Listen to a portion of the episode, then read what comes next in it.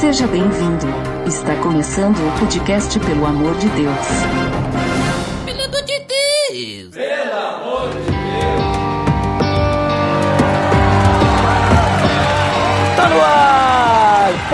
Podcast, pelo amor de Deus, extra! Eu sou Ed The Drummer e hoje estamos iniciando um crossover aqui no PDD. Por isso, podcast extra, né? Mas antes de eu falar um pouquinho mais sobre isso, quero apresentar aqui os convidados diretamente do Pupilas em Brasas, Adriano Toledo. Opa, muito obrigado aí, Ed, por me receber aí, receber o Pupilas em Brasas aí com tanto carinho.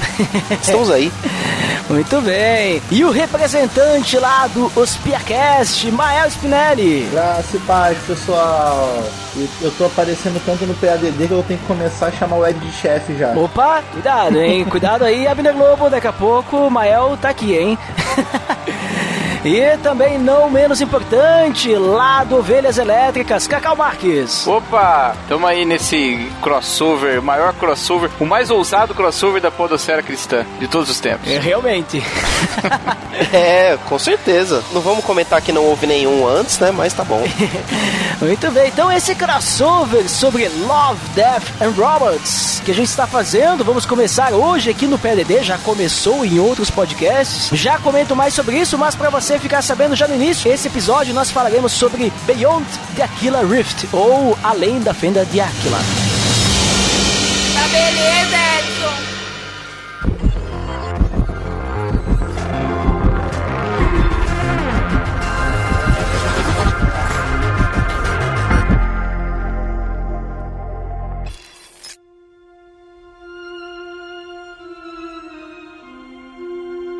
Muito bem, pessoal, como comentado, então, estamos iniciando esse crossover. Hoje, episódio Beyond the Killer Rift, ou Além da Fenda de Aquila, dependendo aí se você olhou dublado ou legendado, indiferente. Mas antes de tudo, é importante você saber o que é esse crossover, né? Então, esse crossover é um crossover, tá? E eu quero falar mais uma vez a palavra crossover, né? Porque estou falando bastante, só pra você... Mais uma, mais uma. Só pra você entender o que é um crossover, tá? Aê! Mas é basicamente assim, a gente juntou aí quatro podcasts, né, o Pupilas em Brasas, Os Piacast, Ovelhas Elétricas e Pelo Amor de Deus, pra falar sobre essa série da Netflix, Love, Death and Robots, né, ou Plus Robots, dependendo aí como é que você lê aquele maisinho, né. E cada podcast vai falar sobre um episódio, tendo aí, sempre que possível, um integrante de cada podcast aí, né. Então hoje, vez do Pelo Amor de Deus, aí nós estamos sendo aqui o episódio sobre esse episódio, né? já tivemos alguns episódios, inclusive link no post dos episódios que já saíram lá no Pupilas, nos Piacast Novelhas, para vocês conferirem nos outros podcasts. Então hoje, já que é a nossa vez, por favor, alguém traga aí a sinopse desse episódio aí, lembrando que vamos ter spoilers, né? Já que são episódios curtinhos aí da série, então vale a pena você dar um pause aí lá assistir se ainda não assistiu e depois voltar aí para prestigiar aí essas reflexões que vamos trazer através desse episódio. Uma sinopse então aí, pessoal. O que, que vocês me dizem aí? Cara, Beyond Aquila Rift é um dos episódios, então, aí que tem um- uma pegada mais sci-fi aí. Se é, que, se é que dá pra dizer que é uma pegada mais sci-fi, porque todos são sci-fi, né? Estamos aí com o, o Cacau aí, que tem um podcast que tá, é totalmente voltado para o sci-fi, tem isso no nome, inclusive, para provar que eu não estou falando, não estou falando besteira. Ou estou, Cacau? Primeira temporada a gente foi mais sci-fi, agora a gente tá abrindo os nossos horizontes. É, não, tá. Mas, mas é, mas é, porque ovelhas elétricas, não tem como fugir. Isso aí. Mas esse episódio, ele é bem, assim, ha- hardcore sci-fi mesmo, espaço e viagens espaciais. Mostra a tripulação de uma nave que está cruzando, singrando o espaço, usando o termo mais rebuscado aí. Bonito. Ah, meu, aqui tem, tem um pouco de vocabulário. e aí eles vão e entram naquela hibernação, né, que é bem comum e bem clássica até de filmes de ficção científica, que os membros da tripulação vão dar aquela dormidinha, né, de alguns, diria, meses, talvez anos, alguns, em alguns casos, para poder acordar quando, quando chegasse no seu destino. Isso é bem utilizado em vários, várias obras aí consagradas da cultura pop e dá alguma coisa errado ali no meio do caminho e eles acabam, o capitão da nave acaba acordando e vendo que as coisas deram um pouco errado, né? Só que aí tem um grande, um grande um plot twist ali do meio pro fim do, do episódio que diz ali que as coisas não estão como pareciam ali pro querido capitão da nave lá, que eu esqueci o nome agora, e que eu vou tratar ele É como o Tom? Tom, esse mesmo, amigo do Rato Jerry. Eu não entendi que eles dormiram pra ficar meses, não. Entendi que aquilo ali era pra eles poderem dar aquele salto lá de, de da viagem lá e, e não, se, não se matarem. Uhum. Será que era só por isso, cara? É, porque parece. Como é que chama aquela. Quando. É uma fenda temporal, hein? É. Como que é o nome lá no, no, no Star Wars quando chama isso? Caramba, esqueci. Hyperspeed lá, é, Isso, hiperespaço. Isso, vai, ele vai saltar pro hiperespaço. É, então. É que para- é, seria tipo um buraco de minhoca, né? Vamos dizer assim. Ah, não sei, eu não sei. Sim, é que, Não tipo- ficou muito claro pra mim se aquilo era um negócio descoberto ou desenvolvido. Pouca coisa ficou claro pra mim nesse episódio, pra falar a É, verdade. o, o episódio ele não, ele não vai muito fundo, né? Assim como outros episódios dessa, dessa série, eles não aprofundam muito no mundo em, em torno, né? No, Que nem, por exemplo, qual que era a situação do planeta Terra e dos seres humanos nesse contexto, onde tava, né? A Terra tinha ido embora pras Não, cucuia. é, a Terra existe, porque tem uma hora que a Greta fala pro Tom lá, ó, se a gente tá a 150 mil anos-luz de distância da Terra. É então, mesmo, tipo, tá certo, é a fala. casa dele, né? Só que ela fala no modo ilusório ou no. no... Modo ilusório. É, então. Não, pode ser mentira o que ela falou, mas a, a Terra tá. Pelo menos quando ele saiu lá, pegou a fenda, a Terra existia. né? Ah, é, bom, enfim, É. sim, até resistir, então. Tanto que no final tem vários que estão entrando na mesma, né? Na mesma fenda, vamos dizer assim. Indo pro mesmo lugar no final. Mas eu acho que o problema ali não é entrar na fenda, acho que eles erraram o cálculo mesmo, cara. Isso. Sim. Porque logo no início do episódio, a moça lá tá fazendo o cálculo. E ela fala que ela descobriu um, tipo um atalho. Ela fala bem no comecinho, assim. Uhum. Aí ele, ele até comemora, fala, aí sim, e tal. A gente devia ganhar um prêmio, ele fala. É, vai lá, Champs, faz o teu. É, agora eu não sei se foi culpa dela, porque ela diz que é impossível, né? Uhum. Ela tá tão segura. É, sobre esse mundo ali, uma nota de rodapé que é importante citar é que esse episódio ele é baseado num conto do, do Isso, cara é. chamado Alastair Reynolds, né? Que é o mesmo cara que fez o conto lá do Zima Blue. Que vamos ver aí no decorrer dos crossovers aí dos episódios, tá? Caraca, meu, o cara, é, o cara é bom então, hein? Isso, é, na verdade o, o livro é chamado Zima Blue e Outros Contos, né? E daí esse Beyond the Killer Rift é um dos contos desse, desse livro, vamos dizer assim, desse livro de contos. Ah, mas tem, Oh. tem o livro Beyond the Accurate Rift também. Tem também? Opa, Tem. isso aí, quem tinha novidade aí? É The Best of Alistair Reynolds. 2444 no Kindle em inglês. 784 páginas de conto. Nossa. Caraca. é, talvez ali a gente vai ter mais detalhes, né? Então acho que, tipo, juntaram a obra da vida do cara. 18 contos. É, É. mas a série da Netflix não é baseada só nos contos dele, são esses dois episódios só. Mas pelo que eu dei uma olhadinha nessa questão desses contos ali, do Zima Blue e outros contos, né, e outras histórias, ele é tipo assim, uma visão otimista sobre o futuro da humanidade. Então ele vai trabalhar ali que, mesmo que tenha guerras, catástrofes, erros cósmicos nesse caso, né, ainda algo humano sobrevive, né, que seria aquilo que nos faz humanos. Então é essa ideia otimista que o, o Alastair trabalha. E nesse episódio, então a gente fica com essa história de que eles saltam nessa nesse hiperespaço, eles erram o cálculo, vamos dizer assim, e eles vão parar, sei lá, num cemitério de naves onde tem um parasita lá, né? Até eu criei um uma sinopse, né, não oficial, que é basicamente de- de- de- desse desse episódio, é uma sinopse com spoiler, é o Matrix com monstros parasitas no lugar das máquinas, né? Porque tipo tem um monstro parasita lá que fica sugando eles, a energia deles, enquanto eles estão num sono profundo, maravilhoso, e aquilo lá é um loop, é um loop infinito, né? Tanto que no final a gente percebe que eles já estão ali há muitos anos, né? Naquela situação ali, né? O cara já tá. Ou meses, né? Também pode ser porque talvez o parasita tá sugando ele, né? Quando ele vê a realidade, né? Então, eu pergunto pra vocês assim, ó, tem alguma mensagem esse episódio? Se vocês olham assim, por ele, ele por si só, né? Olhou ali e tal, tem essa situação, ele dá alguma mensagem assim, ah, você tem que aproveitar mais a vida, não sei, você tem que acordar da realidade que te cerca. Tem alguma mensagem nesse episódio? Vocês percebem? Eu acho que é- eu entro no, no meio óbvio, né? Que nada é o que parece. Parece ser essa a mensagem principal do episódio, né? Uhum. É uma. é- eu acho que tá muito mais pra uma questão. Que é até o que é legal do episódio, tá muito mais pra uma questão filosófica do que do sci-fi em si. Né? Nada é o que parece e tudo pode tender à destruição. Na verdade, isso é bem a cara do do que o Love, Death and Robots parece passar. É sempre tender as coisas pro caos. Cara, eu queria fazer uma menção aqui que eu não sei em que momento eu poderei fazer, então eu vou fazer agora. Eu tô ficando ansioso. Fale. Não andeis ansiosos. não, É, porque esse episódio ele me remete a um filme que me. que foi muito importante na minha vida, cara. Eu acho que se esse filme não existisse, não existiria Ovelhas Elétricas. Meu Deus. Que é o filme O Enigma do Horizonte. Já Ah, assistiram? O Enigma do Horizonte? não é o The Thing? Não, não, não. Event Horizon. Ah, Event Horizon. Com Não, cara. Lawrence Fishburne e grande elenco, que eu esqueci o nome dos caras. Mas Deixa eu me lembrar, de- deixa eu me lembrar. Aqui. é o Harris lá, não é? Não sei o que lá, Harris. É, eu, eu vou me lembrar aqui, peraí também. É, é fácil lembrar isso aqui. Minha memória não, não falha. É com Sam Neill, né? Sam Neill. Sam Neill, Sam Neill, isso, isso, do isso. dinossauro. Arqueólogo de Jurassic Park. É. Lawrence Fishburne do Matrix. Olha aí, de onde? O Morpheus. De Matrix. Isso.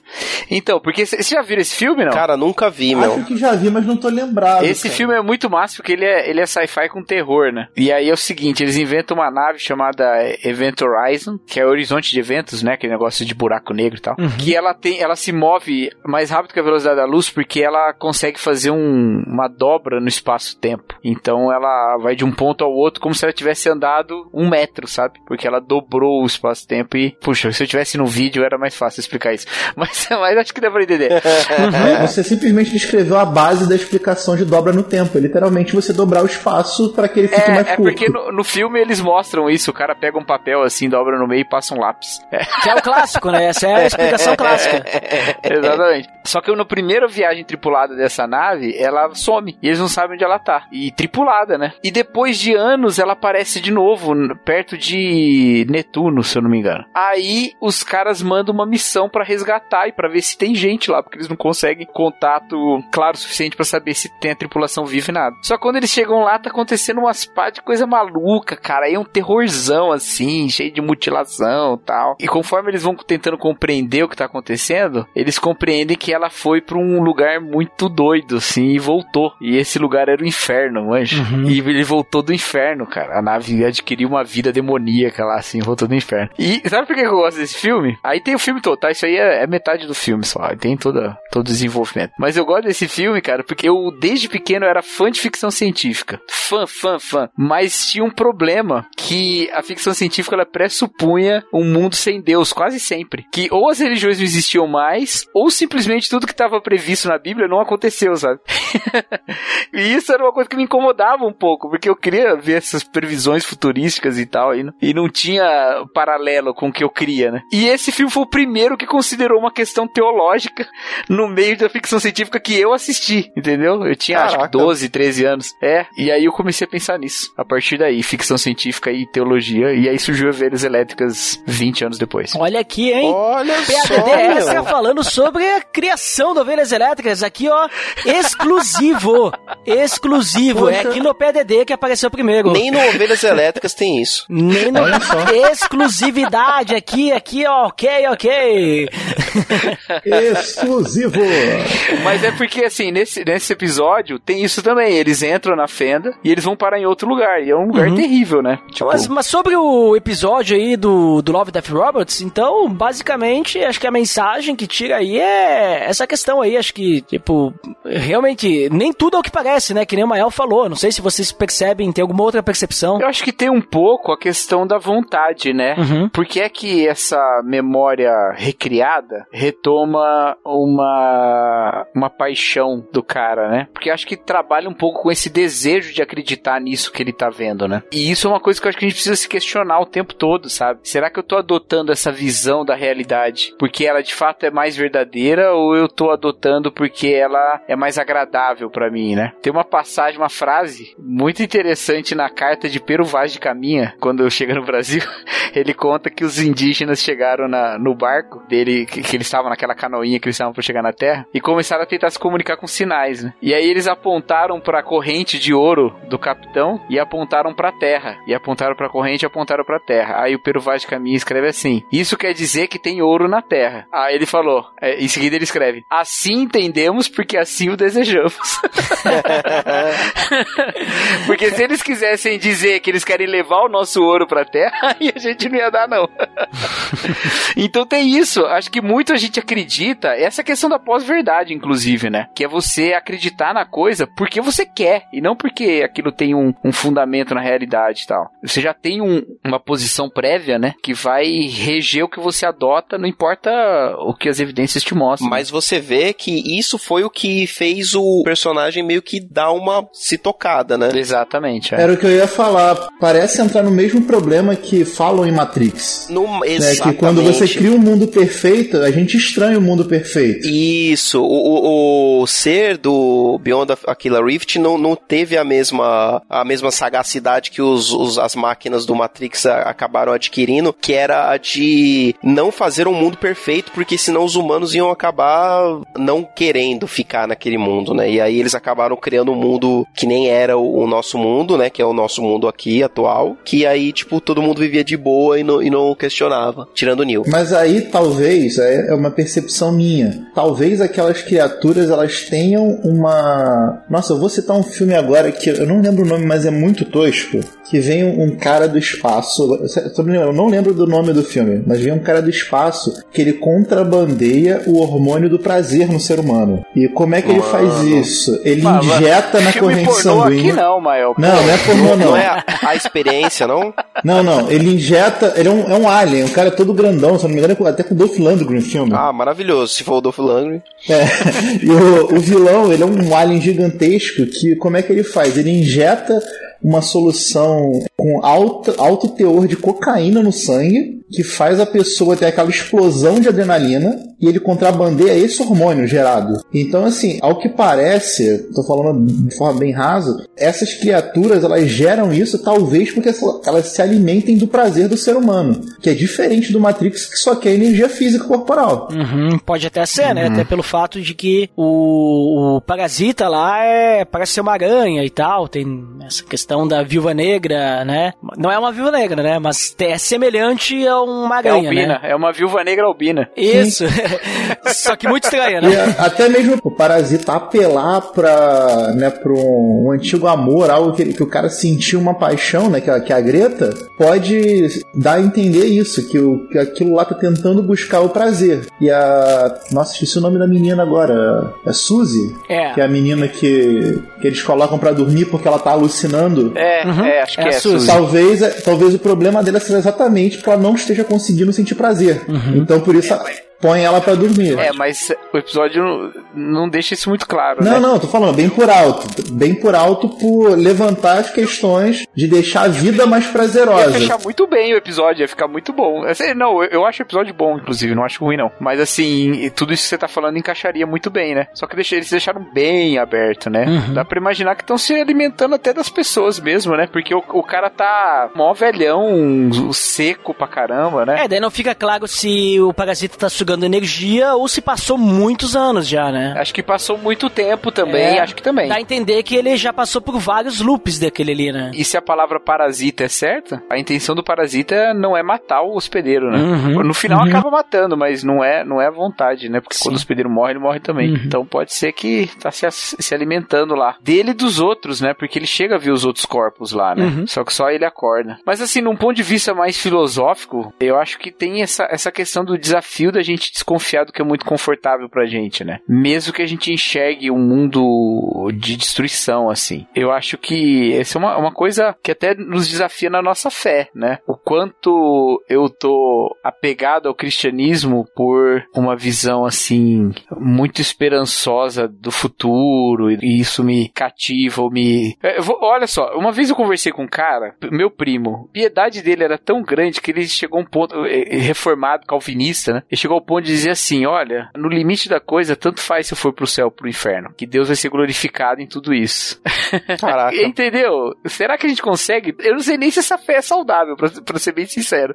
Mas... Eu vou dizer que se for só com ele, sim. Se ele abrangir isso pros outros, eu vou achar meio complicado. É. Não, não, sim, sim, ele tá falando só dele. Ele tá falando dele, né? Deus escolhe ser glorificado na misericórdia, né? Então, ele salva porque ele quer, Mas ele mas. também é glorificado na justiça e na ira. É, na, na visão dele, né? Mas isso é uma coisa que fica um pouco na minha, na minha cabeça, né? Assim, a gente tá bem disposto a sofrer até as últimas consequências nessa vida. Então deixa eu botar um pouco de polêmica. Que é, vou ver se é o que, que o Cacau tá querendo dizer. Talvez a, a nossa esperança pro futuro, às vezes ela seja tão irreal que não seja verdade, inclusive em termos bíblicos. Também tem isso, também tem. Porque é isso daí é uma coisa que eu falo, de, por exemplo, de vez em quando, conversando com algumas pessoas, quando a gente conversa sobre esses assuntos mais escatológicos, né? Falando do futuro e tal, e, e eu falar, por exemplo, assim, cara, eu não acredito no, num céu e a gente vai ficar numa nuvenzinha o resto da eternidade tocando marpinha. Uhum. Eu acredito, por exemplo, que possa ter trabalho no céu. E quando eu falo isso, tem gente que olha feio pra mim. Porque pensa, não, peraí, trabalho é nocivo. Eu, não, como, como assim é nocivo?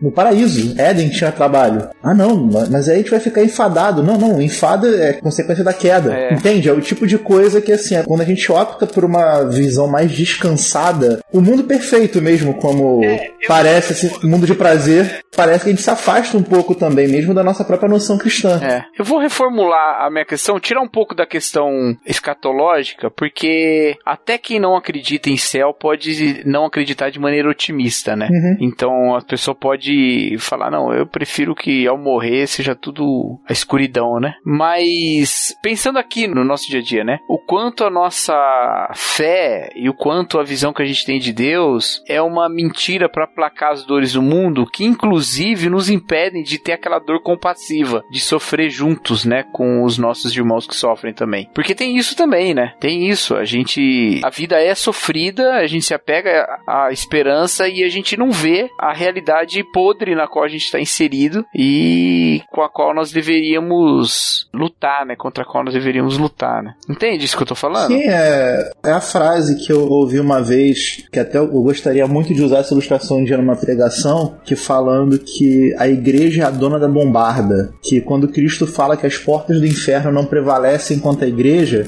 não é as portas da igreja que estão lutando contra o inferno, é a gente tá com uma bombarda na mão, tacando bomba para tentar vencer esse mundo cruel. Eu acho que esse- seria esse ponto que você tá falando, né? Enquanto de um lado a gente tem aquela acomodação de se agarrar numa esperança que nós estamos, ah, a gente tá num lugar seguro, perfeito e bonitinho, quando na verdade a gente tá em guerra. Uhum. É uma luta constante, né? É, é sim. Mas também de, de não dourar a realidade, sabe? Cara, tem, tem crente que acha que chorar é pecado, velho. Entendeu? Eu- Eu não vou falar nada porque eu ouvi isso semana passada de um amigo meu. É, tem- eu já vi gente falando que quando você se entristece é porque você não se contenta o suficiente em Deus. Então Jesus Coloca- pecou. Exato, como é que pode? Jesus falou, eu estou triste ao ponto de morrer, né? Então, é complicado. E nisso a gente vai se também se deturpando, assim, se, se entorpecendo por um monte de distrativos e de drogas pessoais aí, né? A gente tem um acesso muito grande a, a diversões particulares, né, cara? E isso nos protege de estar em comunhão com gente que sofre, de ajudar a gente que tá sofrendo. Mas sabe que você citar isso, é, Cacau, até me lembrou que né, é, essa semana, né, é, vou dizer que foi até uma coisa interessante que aconteceu. Na minha turma de, na turma que eu dou aula de BD, eu, eu, eu pedi para uma pessoa que recentemente, por estar passando por um estado de depressão, tentou suicídio. Uhum. E a gente estava conversando sobre os personagens bíblicos e eu tive que, num momento, falar assim: olha só, a visão que você tem desses personagens ela tá muito endeusada. Uhum. Eles são pessoas normais. E talvez quando você olhar para isso, você vai se sentir melhor e se comparar com essas pessoas. Inclusive, recomendei o Salmo 77, ela foi impressionada, porque ela jamais imaginaria que alguém poderia escrever aquele tipo de coisa na Bíblia. Né? Que o Salmo 77 é aquele que não tem final feliz, né? O cara xinga, É. dizendo Deus tá me destruindo, tá acabando comigo. E ela, quando leu aquilo, se sentiu mais aliviada. Ela falou: Poxa, então, mesmo a realidade é assim, mesmo a realidade bíblica tá mostrando que o mundo é cruel, então é, eu posso realmente entregar toda essa esses meus problemas para Deus, né? Ele vai saber o que fazer. Eu posso lutar contra isso. E parece, falando desse caso, né, que, que aconteceu recentemente, dela ter visto que o que muita gente falou contra ela é exatamente por essa acomodação que você citou, de achar que é uma É. pessoa, ah, a pessoa tá em depressão, tá com um problema, ah, é falta de Deus, é pecado, é isso, é aquilo. E pra mim isso é aquela visão mítica do mundo perfeito, mundo como diria o Rock, né? O mar de rosas, o Sunshine of Rainbows, e o mundo não é assim, a realidade é cruel. É, exatamente. E eu acho que Jesus o tempo todo também tentava chamar a atenção dos discípulos pra isso, né? Uhum. Falava, por exemplo, assim, ó, eu não vim trazer paz não, vim trazer espada, né? Sim. Então vocês vão ser, vocês vão ser perseguidos. Aquele que deixar pai, mãe, casas, vai receber muito mais pai, mãe, irmãos, casas e tribulação, né? Então, a gente tem que não pode ficar muito acomodado a uma a uma ilusão, né, que nos afasta do nosso compromisso de lidar com os parasitas do mundo aí.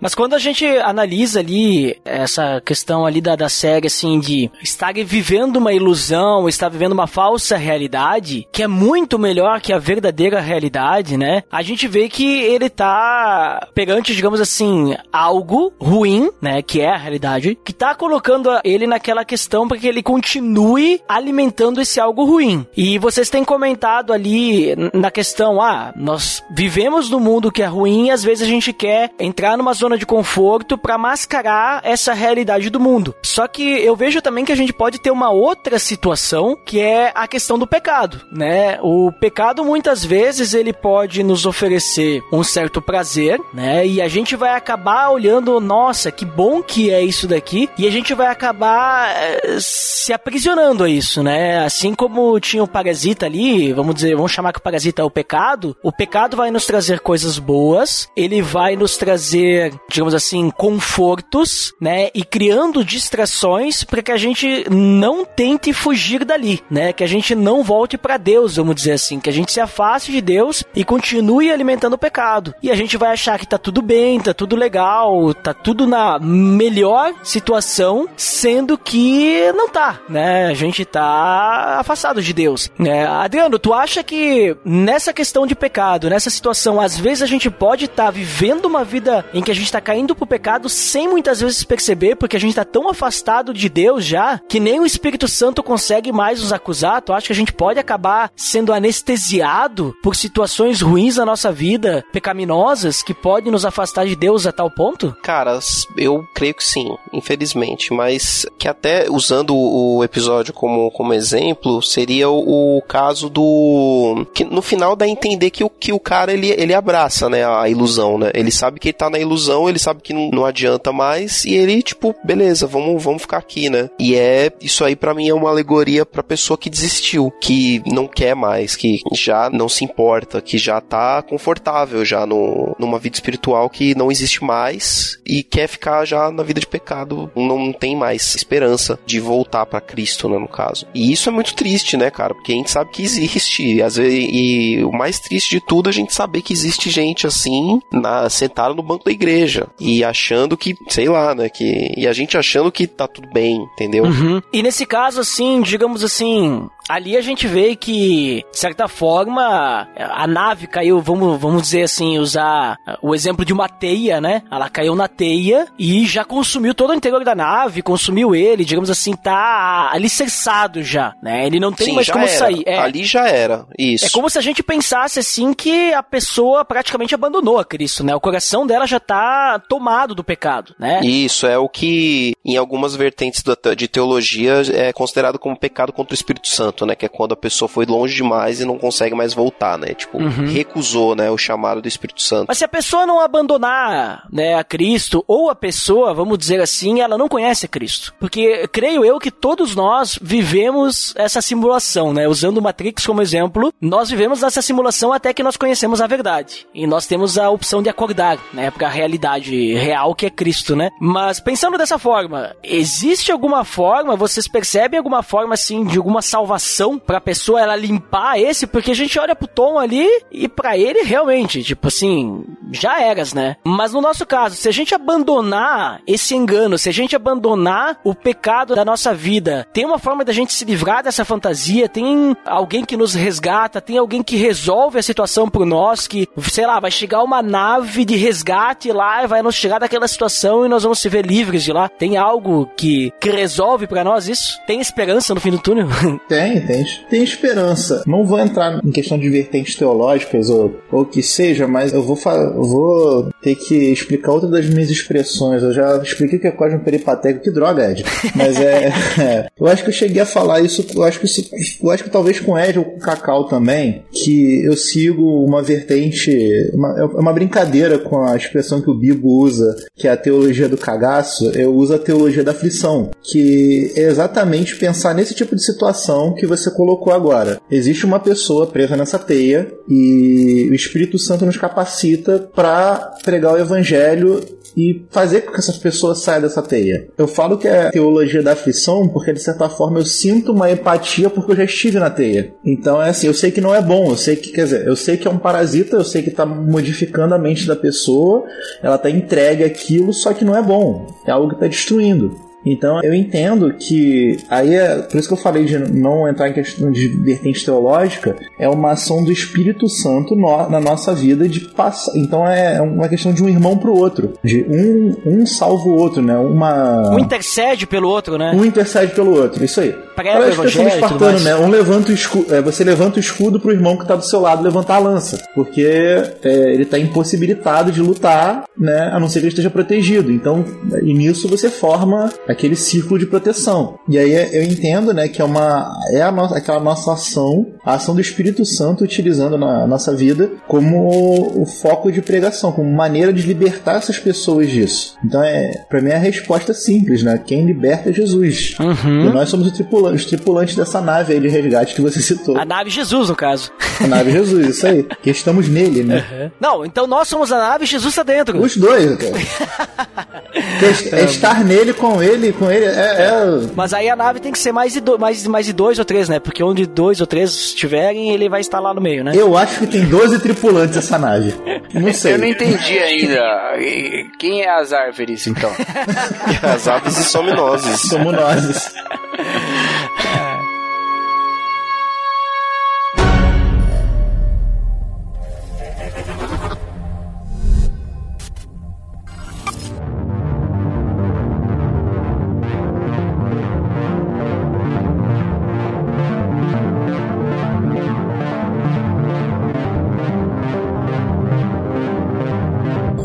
Pessoal, então, considerações finais. Esses episódios não serão muito longos, não. Ou talvez algum seja, né? Talvez vai ter muitas discussões, não sei. Mas, né, faz parte aí dessa, dessa jornada aí de 18 episódios nesses quatro podcasts aí que vocês têm escutado. Então, lembrem-se de conferir nos outros feeds, né? Ou nos outros sites. Se você acessa o site, acessa lá o Pupilas, os Piacash, Ovelhas Elétricas, lá no site lá do Bibotalk. E confira os outros episódios dessa série aí de Love, Death and Robots pra você ficar por dentro aí de todas as gravações e todos os episódios.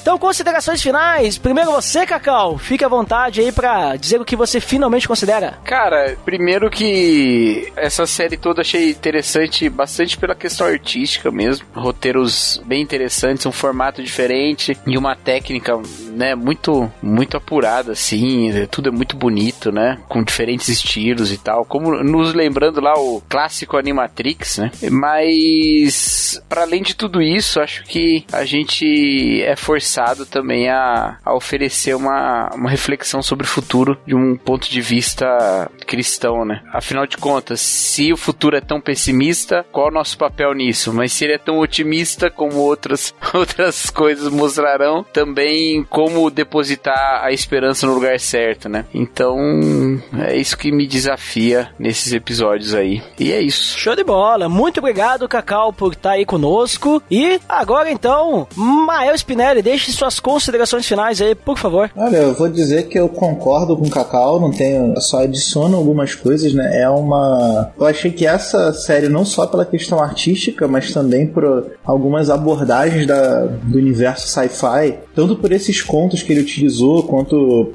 por outras situações, levam a gente a refletir um monte de coisas. Eu sou um que foi iniciado, por assim dizer, né, efetivamente na ficção científica com Eu Robô, o livro, né, não, não o filme, lógico. e assim, quando a gente para pra ver esse tipo de desafio à nossa imaginação de um futuro, seja ele perfeito ou distópico, a gente é levado a refletir sobre a nossa realidade, né? O que é, e é exatamente isso que o Cacau falou no final. Em que, o que nós depositamos nossa esperança e qual é o nosso papel. Então é, eu acho que é uma reflexão boa, tanto que a gente teve com esse episódio, como os outros que vão ter, né? Muito bom. Muito obrigado, Mael, também por participar. E agora, Adriano, por favor, suas considerações finais. Só para concordar aqui com os parceiros de mesa aqui também sobre a parte técnica que a gente acabou não falando no, no episódio, é impressionante. Esse episódio em específico é muito impressionante, assim como acho que do o da o, a vantagem de Sony também na série por conta do fotorrealismo, né? É um negócio que você não vê em qualquer lugar. Tem algumas partes desse episódio que você esquece que você tá vendo uma animação. De tão perfeito que tá ali o, o CG dos personagens, ali a textura de cabelo, pele, assim, trabalho muito bem feito mesmo. A Netflix tá de parabéns aí pra produção. E aí, sobre, sobre a reflexão filosófica, eu deixo a mesma que eu sempre fico com todas as obras que tem essa pegada de mito da caverna, né? Que é a gente sempre tem que fazer essa reflexão na nossa vida se a gente está realmente preso numa caverna, numa simulação, num, ou numa ilusão feita por um monstro alienígena numa, de uma fenda interdimensional todos os dias. Não que a gente possa realmente fugir de uma ilusão feita por uma, por uma entidade espacial interdimensional, mas a gente pode fugir de outras cavernas que nós mesmos criamos na nossa vida, né? Nos desacorrentar e chamar outras pessoas que estejam eventualmente nas mesmas cavernas que nós nós. Uhum. Show de bola, Adriano. Muito obrigado também. E vamos encerrando por aqui. Eu também considero finalmente que é um episódio assim que até traz algumas reflexões, essa questão aí filosófica de acordar e tudo mais, né? Que nem a gente comentou. E então fica a dica aí, se você ah, escutou tudo isso, não assistiu e pegou todos os spoilers, então avalia aí se quer assistir ainda, porque a gente contou todo o episódio. foi avisado. Foi Poxa, avisado. é, aí é tri triste. Se você pegou esses spoilers, é triste, mas é, beleza. Mas o que importa é que na semana que vem vamos nos encontrar lá no Pupilas, no Pupilas em Brasas lá, né? Pra gente ao redor daquela fogueirinha, né? Fogueirinha de novo, né? Que nem no primeiro episódio que saiu, a gente estava ao redor daquela fogueira. Então, fica a dica aí, confira semana que vem, nós estaremos lá no Pupilas e logo dentro em breve aqui de volta no Pelo Amor de Deus. Então, até mais! Falou! Aê. Tchau!